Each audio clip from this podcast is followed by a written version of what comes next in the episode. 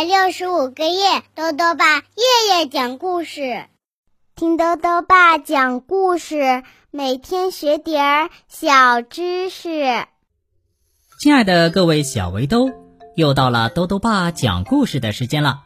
今天呢，豆豆爸要讲的故事是《我是彩虹鱼》，作者呢是瑞士的马克思·菲斯特，彭毅翻译，由接力出版社出版。彩虹鱼是整个海洋中最美丽的一条鱼，但它却总是孤零零的一个人，没有朋友，也不快乐。大家为什么都不喜欢接近它呢？一起来听故事吧。我是彩虹鱼，在遥远的蓝色大海深处住着一条鱼，这可不是一条普通的鱼。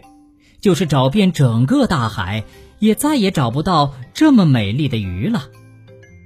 它那五颜六色的鳞片就像彩虹一样，蓝的、绿的、紫的，还闪闪发光呢。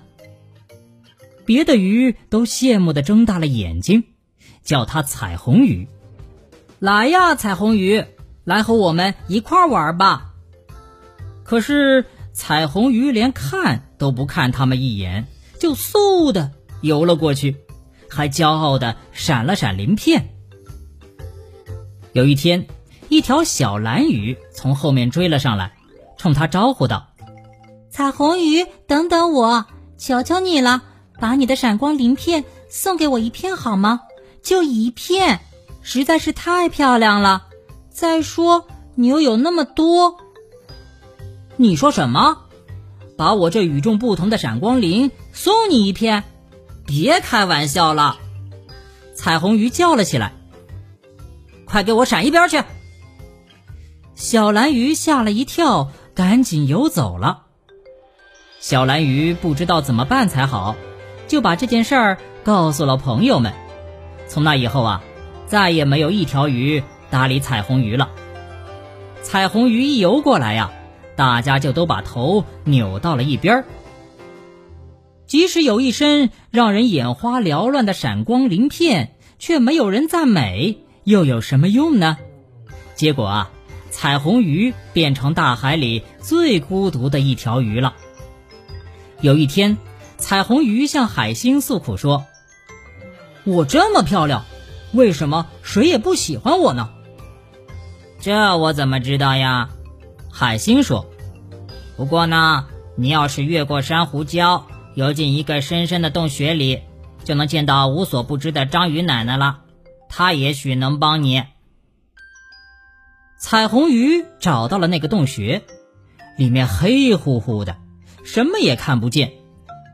黑暗中，突然有两只雪亮的眼睛盯住了彩虹鱼，紧接着，章鱼游了出来。我正在等你呢，章鱼用低沉的声音说：“海浪把你的事情都告诉我了。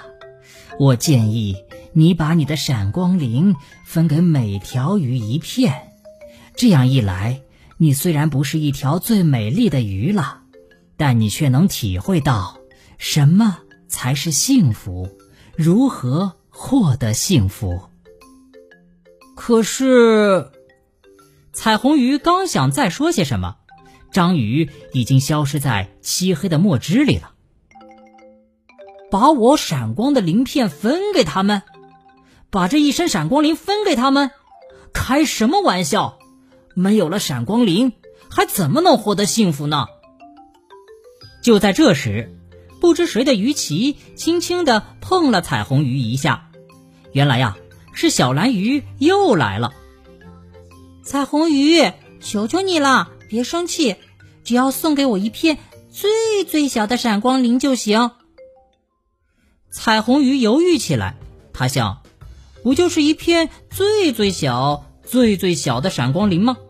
好吧，反正只送一片，也没有什么舍不得的。彩虹鱼小心翼翼、小心翼翼的。把一片最最小的鳞片送给了小蓝鱼。谢谢，太谢谢了！咕嘟咕嘟，小蓝鱼开心的吐出了一串泡泡，把闪光鳞贴到了自己那蓝色的鳞片当中。彩虹鱼心中涌起了一种奇妙的感觉，它久久的凝望着小蓝鱼闪动着的新的鳞片，在水里游来游去。小蓝鱼闪动着鳞片在海里这么一游啊，彩虹鱼立刻就被别的鱼给团团围住了。谁不想要一片闪光鳞呢？彩虹鱼送了一片又一片，越送心里越快乐，身边的海水都银光闪闪了，说不出为什么，它就像回到了家里，和大家在一起非常快乐。终于只剩下最后一片闪光鳞了，彩虹鱼把自己最宝贵的东西都分给了大家，可它却觉得。非常幸福，来呀，彩虹鱼，来和我们一起玩吧！大家叫道：“来了！”彩虹鱼说着，欢快的朝朋友们游去了。好了，小围兜，今天的故事到这里啊就讲完了。下面呢，又到了我们的小知识环节。今天啊，多多爸要讲的问题是：鱼的鳞片有什么用啊？多多爸告诉你呀。鱼全身布满了鱼鳞，为鱼呢提供了一个防御层，有助于抵抗疾病和感染。鱼鳞还起着外骨骼的作用，能帮助鱼维持体型。